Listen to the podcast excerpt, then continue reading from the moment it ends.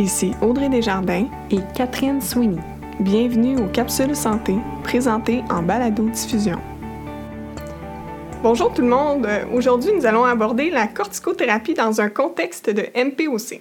Également en studio avec nous, Madame Emmanuelle Huot, pharmacienne à l'Institut universitaire de cardiologie et de pneumologie de Québec. Bonjour. Bonjour Catherine, bonjour Audrey. Et le docteur Simon. Ah, j'allais le présenter, mais je vais le présenter. Mais je suis là. Bonjour, docteur Simon, pneumologue, vous le connaissez déjà, également à l'UCPQ. Bonjour tout le monde.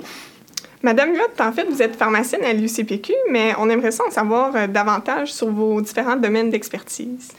Euh, ben, depuis que j'ai terminé ma maîtrise euh, en 2008, je travaille ici à l'UCPQ comme pharmacienne aux soins intensifs respiratoires, aussi à la clinique de fibrose kystique adulte, et je fais aussi de l'hémodynamie, donc tous les patients là, coronariens, donc j'agis comme pharmacienne à ce niveau-là. Je donne aussi des cours à l'université aux étudiants en pharmacie au doctorat. Donc, tout le volet pneumo, que ce soit l'asthme, la MPOC, la bronchite chronique, et aussi la pneumonie, ainsi que l'appareillage respiratoire. Donc, expliquer à tous les étudiants comment on utilise chacun des nouveaux dispositifs. et vous faites des conférences aussi?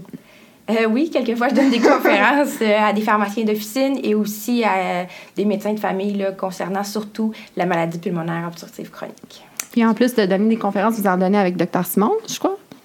C'est ce que j'ai de plus précieux sur mon CV. Oui, avec euh, Mme Huot. Et puis, bien, vous travaillez ensemble à l'UCPQ. Oui, ça nous est arrivé de faire quelques semaines ensemble aux soins intensifs. On a eu beaucoup de plaisir. Puis, on continue. Quelques cliniques en fibrose il y a quelques années. Oui, ça remonte déjà à trop longtemps. euh, parlant de clinique, justement, on va enchaîner avec un cas clinique que vous vouliez nous présenter, je pense. Euh, oui, ben dans le fond, euh, c'était il y a quelques semaines aux soins intensifs. Euh, je trouvais intéressant ce cas-là qu'on en discute ensemble parce que ça nous explique un peu ce qui se passe présentement en MPOC, à savoir qu'est-ce qu'on fait avec les corticostéroïdes inhalés. Donc, c'est un patient de 53 ans, donc atteint d'une maladie pulmonaire obstructive chronique qui est sévère. Il avait un VMS environ à 32% de la prédite. donc, dans la dernière année, il y avait eu une seule exacerbation de sa MPOC. il n'avait pas été obligé d'être hospitalisé suite à son exacerbation, il y avait eu des traitements antibiotiques par la bouche et aussi euh, des corticostéroïdes par la bouche aussi. Par contre, au cours de la dernière année et demie, il avait dû être hospitalisé trois fois pour une pneumonie, dans le fond, acquise en communauté. Donc là, après plusieurs discussions avec les résidents, avec euh, l'intensiviste qui était sur place aussi, on s'est demandé est-ce qu'on devrait euh, enlever son association corticostéroïde BALA ou tout simplement, dans le fond, peut-être lui euh, soit l'enlever ou le changer. Donc, est-ce qu'on change notre, euh, notre adverbe pour un Saint-Bicard ou encore pour un Xenale ou encore le Brio? Donc, c'est un petit peu ça la discussion qui est, euh, qu'on a développée ensemble, toute l'équipe traitante. Puis, je voulais comme apporter ce cas-là pour introduire là, de qu'est-ce qu'on fait avec ou qu'est-ce qu'on devrait faire avec les corticostéroïdes inhalés chez cette population-là. Donc, Mme Muot, comme vous dites, il semble avoir de la confusion hein, dans l'utilisation de la corticothérapie en MPOC. Pouvez-vous élaborer un peu sur le sujet? Euh, ben, je pense que dans le fond, les corticostéroïdes inhalés, ça fait de nombreuses années qu'on sait que les bénéfices sont énormes, dans le fond, dans le traitement de l'asthme. Par contre, en MPOC, on a beaucoup moins de bénéfices parce que ce pas du tout les mêmes cellules qui sont impliquées non plus. On va parler plus de, de en asthme versus les neutrophiles en MPOC. Donc, je ne suis pas en train de dire qu'il ne faudrait pas utiliser jamais les corticostéroïdes inhalés chez nos patients MPOC, mais probablement qu'il faut bien choisir le type ou le phénotype de patient auquel il va, dans le fond, que ça va être bénéfice pour ces patients-là. Donc, c'est un peu ce qui est arrivé aussi en février dernier avec l'INES. Donc, en février 2015, euh, les codes, dans le fond, de médicaments d'exception, donc les codes de remboursement ont été modifiés. Avant, on avait le RE42 qui n'existe plus. Euh, dans le fond, avant, euh, on pouvait donner une association corticostéroïde inhalée EBALA chez des patients, dans le fond, que ils pas nécessairement. Donc, leur, leurs symptômes de la maladie n'étaient pas bien contrôlés, malgré, dans le fond, un agoniste euh, bêta-2 à courte action, euh, un agoniste bêta-2 à longue action et un anticholinergique. Par contre, maintenant, ça a été remplacé par le code RE168. Puis ce que ça dit, dans le fond, c'est qu'il faut que nos patients aient exacerbé au moins une fois avant qu'on puisse, dans le fond, rembourser l'association le corticostéroïde inhalé et BALA. J'avais une question, justement, extra. question extra. Euh, docteur Simon, qu'est-ce quel impact ça a dans le concret, là, euh, dans la vie de tous les jours pour un médecin de famille, euh, ces, modifications-là? Ben, c'est qu'on le paradigme en traitement des maladies respiratoires obstructives est en train de changer. Jadis, on avait l'impression que la combinaison stéroïde inhalé bêta-2 agoniste longue action pouvait être appliquée tant à l'asthmatique qu'au MPOC. Au cours des cinq dernières années, on a développé vraiment euh, une différenciation dans ces deux patrons thérapeutiques-là. Corticostéroïde intervient toujours très précocement chez, euh, chez l'asthmatique, alors que chez le MPOC, il est repoussé en deuxième puis en troisième ligne. Sur plusieurs évidences, euh, certainement euh, celle qui montre que le stéroïde utilisé seul en inhalation n'a aucun intérêt par lui-même chez le MPOC. Et lorsqu'il est utilisé en combinaison avec le bêta-2 agoniste longue action, euh, il y a un certain risque de développer des pneumonies euh, qui semblent s'accroître jusqu'à 19% euh, dans les études. Il y a cinq études maintenant qui, qui suggèrent ce fait. Ce sont toutes des études rétrospectives qu'il faut prendre avec un certain grain de sel, mais on va attendre le prospectif, mais il y a quand même des éléments qui nous disent, ouais, peut-être pas très utile, peut-être un peu dangereux. Puis quant à moi, l'élément massu, c'est que devant ce médicament qui est plus ou moins utile chez le MPOC et peut-être associé à une augmentation de la pneumonie, il est, il est certainement associé à des coûts sociétaires immenses. Euh, les effets secondaires ne sont pas très importants, mais euh, les, euh, les, coûts sont, sont, importants. Puis donc, dans le souci de mieux utiliser la, médication et de l'utiliser de façon économiquement responsable, il nous apparaît maintenant, en 2015, plus pertinent d'utiliser une bronchodilatation maximale faite d'un bêta-2 agoniste combiné ou non à un anticholinergique, un antimuscarénique à longue action, avant d'introduire chez le patient qui continue à exacerber un corticostéroïde en troisième intention, si vous voulez. C'est intéressant ce que vous amenez, mais en, vous écoutant, je me demande quels seraient les avantages justement d'utiliser une corticothérapie. Bien, chez le patient qui est maximalement euh, bronchodilaté, la corticothérapie montre une diminution de la fréquence des exacerbations annuelles. Les autres évidences, qualité de vie, tolérance à l'effort, euh, etc., fonction pulmonaire, sont beaucoup plus difficiles à démontrer actuellement. Est-ce que vous avez l'impression que les patients MPOC sont traités sous ces principes-là? Je pense que pour l'instant, les principes euh, qu'on a vus dans les dernières lignes directrices ne sont pas vraiment appliqués à la lettre par la, communauté médicale, par, euh, dans le fond, que ce soit aux États-Unis, au Canada ou même au Québec, c'est pas du tout ce qu'on voit, c'est pas ce que les chiffres euh, mentionnent dans les études. Juste par exemple, dans le fond, dans une cohorte américaine, on s'est rendu compte qu'il y avait seulement 3,7% des patients qui avaient un ACLA et un BALA. Donc, les patients qui sont avant d'introduire les corticostéroïdes inhalés, nos patients devraient recevoir un BALA et un anticholinergique. Puis on s'est rendu compte qu'il y avait seulement 3,7% des patients de la cohorte américaine. Euh, ce qu'on a pu voir aussi euh, dans l'étude CAGE, c'est qu'il y avait un écart qui était substantiel entre les soins qui sont recommandés et ce qui est donné, ce qui est donné aux patients actuellement au Canada et au Québec. On a remarqué que c'était seulement 51% des patients au Canada et 40% des patients au Québec qui avaient une MPOC grave qui recevaient dans le fond l'association ACLA et BALA. Et en même temps, on s'est rendu compte qu'il y avait une surutilisation des corticostéroïdes inhalés chez nos patients qui avaient une MPOC bénigne ou stable. Donc, probablement qu'il y a peut-être une perception exagérée, pardon, des bénéfices là, euh, des corticostéroïdes inhalés chez les patients MPOC. Oui, vous, docteur Simon, qu'est-ce que vous en pensez de ça? Je suis d'accord avec le, constat qu'Emmanuel trace ici. Euh, vous savez, il y a toujours un peu d'inertie dans l'application de nouvelles, euh, nouvelles lignes directrices il faut comprendre que tant le coût, qui est souvent un peu opaque euh, aux prescripteurs, et euh, la survenue d'effets secondaires tels des pneumonies, peut passer complètement inaperçu aux prescripteurs de première intention. Hein. Le patient qui fait une pneumonie, il consulte dans, un hôpital, il consulte dans une clinique sans rendez-vous. Il ne va pas nécessairement consulter son médecin de famille qui prescrit les, euh, les inhalateurs. Puis encore une fois, le coût, c'est des choses qui ne sont, qui sont pas nécessairement à l'évidence pour le, prescripteur de première intention. Justement, à propos des pneumonies associées aux corticostéroïdes, je me doute évidemment que ce n'est pas un phénomène nouveau, mais est-ce que vous pourriez euh, élaborer davantage sur ce point-là? Écoute, le premier signal a été retrouvé dans, l'énorme étude Torch qui avait montré que l'advers euh, avait une tendance à réduire la, la, mortalité sur une population de MPOC suivie pendant près de trois ans. Et c'est en disséquant l'étude qu'on a retrouvé chez les patients qui étaient exposés à des corticostéroïdes seuls une augmentation de l'incidence de, pneumonie. Puis ça a été la première, euh, le premier doute qu'on a eu. Et par la suite, il y a trois ou quatre études euh, rétrospectives qui ont confirmé cette trouvaille. Mais il faut le comprendre, ni Torch ni ces études rétrospectives-là ont la validité euh, scientifique qu'une bonne étude prospective pourrait avoir. Il y a un signal, un signal qui doit inciter à la prudence, mais quant à moi, la, prescription de corticostéroïdes doit surtout se baser sur son, sa démonstration d'utilité, qui, seul et avant une bronchodilatation maximale, n'est pas faite chez le MPOC, et sur une démonstration du coût euh, sociétaire de l'utilisation de ces molécules-là, qui, en l'absence de démonstration probante de leur efficacité, devrait probablement être repoussé un peu plus loin dans la, la prise en charge thérapeutique des patients MPOC. Est-ce que c'est un effet de classe, d'après vous?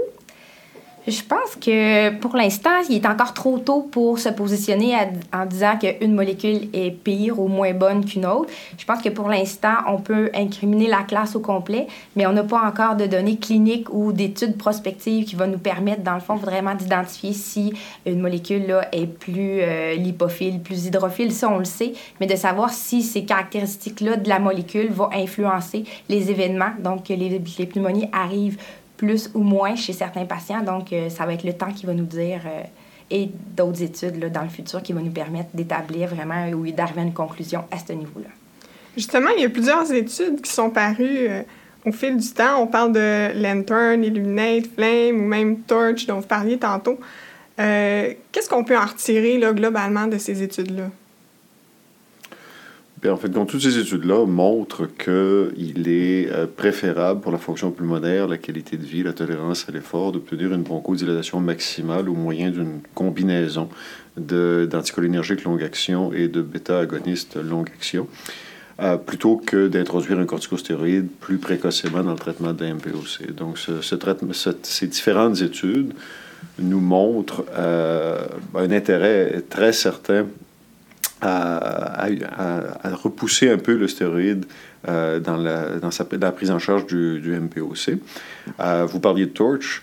À Torch, ce qui est intéressant aussi, c'est que ça nous rassure. Hein. Si on utilise le corticostéroïde chez le patient qui exacerbe plus qu'une fois par année, comme le veut le consensus euh, récent, on sait que l'effet de pneumonie disparaît. Puis donc, c'est vraiment le corticostéroïde utilisé en l'absence d'une bronchodilatation maximale qui semble être délétère. OK. Tandis que chez le patient qui est déjà bronchodilaté maximalement, il semble introduire un effet protecteur contre l'exacerbation. C'est un paradoxe parce qu'on se dit comment se fait-il qu'une molécule qui est utilisée seule semble favoriser les pneumonies, alors qu'utilisée en bronchodilatation, après une bronchodilatation maximale, protège contre des, exacerbations de, MPOC. Euh, c'est un paradoxe qu'on ne s'explique pas encore. Pour l'instant, on est au sens, euh, on est au stade de, de le documenter l'expliquer, ben, ça, ça viendra plus tard. Pour en revenir au cas clinique qu'on discutait au début du patient de 53 ans qui était traité sous, sous trithérapie, euh, qui a fait une seule exacerbation aiguë euh, dans la dernière année, qu'est-ce que vous feriez avec un cas comme ça? Bien, comme c'est un patient qui était hospitalisé pour des pneumonies, qui avait seulement eu une exacerbation, ben la question qu'on se posait, c'est est-ce qu'on peut les cesser, les corticostéroïdes inhalés? Donc, on s'est un peu référé à l'étude Wisdom qui est sortie dans le New England en septembre 2014.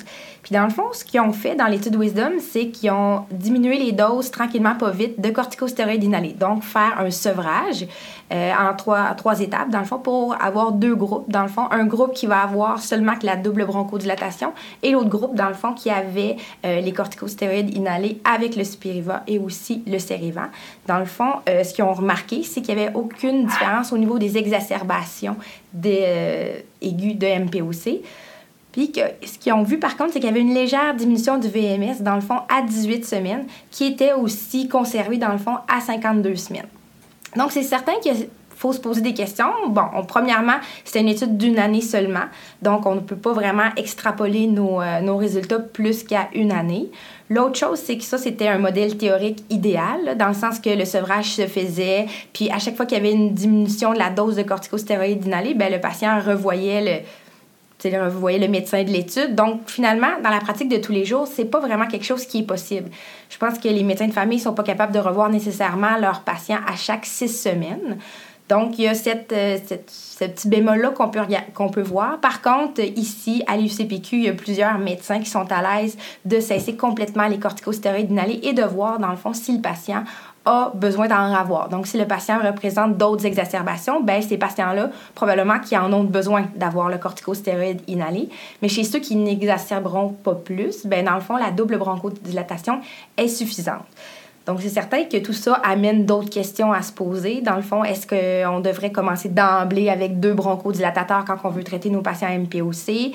Euh, sinon, chez, chez quel patient on peut vraiment utiliser les corticostéroïdes inhalés? Est-ce qu'on devrait utiliser d'autres marqueurs?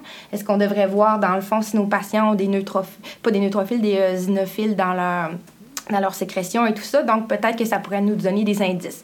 Encore là, je ne sais pas, docteur Simon, qu'est-ce que vous en pensez? C'est un, un, domaine qui est en pleine... Euh, pleine réflexion. Hein. je pense que pour les stéroïdes inhalés chez le MPOC, on a plusieurs études qui nous montrent que utilisés seuls, ils ne sont pas très efficaces. Avec Wisdom, on réalise que les retirer, comme on s'y attendait, change, somme toute, très peu de choses à la condition clinique du patient. Oui, une baisse du VMS, mais elle est à peine significative et euh, elle n'a pas d'impact sur la qualité de vie ou la tolérance à l'effort du patient. Pourrait-elle être plus, euh, dans le fond, plus marquante chez quelqu'un qui, est déjà qui a déjà un VMS inférieur à 1 litre? Est-ce que le, le 40 ml, le 38, 43 ml pourrait être plus significatif euh, chez un patient atteint d'une maladie sévère? Ça, ça, fait partie des, des réponses que Wisdom ne nous donne pas. Euh, puis c'est sûr que, pensons-y, les patients les plus sévères sont ceux qui généralement exacerbent le plus. Du moins pour la composante bronchitique chronique, les, les, les, MPOC de type emphysémateux étant beaucoup plus rares. Donc, chez ces patients-là, euh, des Gold 3-4, euh, je pense que maintenir la corticothérapie à ce moment-ci n'est pas une erreur, en condition qu'elle soit associée à une bronchodilatation maximale faite de deux agents. Par contre, pour l'infinie majorité d'MPOC moins sévères, les GOLD 1 et 2, qui sont, comme euh, vous le mentionnez tout à l'heure, Emmanuel, très largement traités avec une thérapie qui, comprend un stéroïde inhalé. Ces patients-là n'exacerbent pas souvent et donc c'est chez eux que le maximum de réduction des effets secondaires et du coût euh, pourrait être obtenu en appliquant dans un premier temps les, guides de pratique actuellement disponibles. Donc, personnellement, je me retiens un peu chez les patients plus sévères, mais les patients qui le sont moins, je pense qu'on devrait euh, commencer avec un seul bronchodilatateur et en rajouter un deuxième si le patient continue à ne pas être complètement asymptomatique de, de sa condition. En conclusion, euh, Dr Simon et Mme Huot, euh, on a discuté de beaucoup de choses, mais quels seraient soit vos meilleurs conseils ou le message que vous voudriez que les auditeurs retiennent de cette capsule? La MPOC est une maladie chronique dont le traitement doit se faire de façon étapiste chez la très grande majorité des patients qui nous consultent. Commencer en suivant les guides de pratique actuels avec des euh, bronchodilatations simples, puis doubles, et introduire par la suite un corticostéroïde inhalé chez le patient qui exacerbe une fois et plus par année, malgré tout ça, m'apparaît raisonnable. Chez le patient qui est déjà traité, pour les plus sévères, attendons de voir un peu ce que la littérature nous montrera. Pour les moins sévères, de grâce, ne pas introduire le stéroïde immédiatement dans, dans matérium thérapeutique. Et je pense qu'avec Wisdom, puis avec euh, d'autres papiers qui s'en viennent, euh, on va se sentir euh, beaucoup plus confortable à l'idée de retirer les stéroïdes et de coller aux, aux, guides de pratique qui sont actuellement proposés. Donc, Emmanuel, est-ce que vous auriez quelque chose à ajouter à ça? En terminant, j'ajouterais juste un point, dans le fond, qui est important à ne pas négliger, c'est les coûts que ça représente, dans le fond, euh, ces médicaments-là. Donc, l'association BALA corticostéroïde inhalé, c'est très cher. C'est des prix aux alentours de de plus de 100 dollars par mois chez les patients qui prennent ça. Donc, c'est certain que si on regarde risque versus bénéfice, on est d'accord que ça fonctionne pour certains patients. Chez d'autres, ça fonctionne moins bien et en plus, ça peut causer des pneumonies. Donc, Juste se rappeler que ça a des coûts sociétaires d'utiliser ces molécules-là et aussi, dans le fond, de privilégier euh, peut-être la double bronchodilatation chez nos patients qui exacerbent pas fréquemment pour ainsi, dans le fond, maximiser les bénéfices et minimiser euh, les risques associés à cette thérapie-là. Super, merci beaucoup. Bien, merci. Merci les filles. Merci les filles. À la prochaine. À la prochaine pour une prochaine capsule.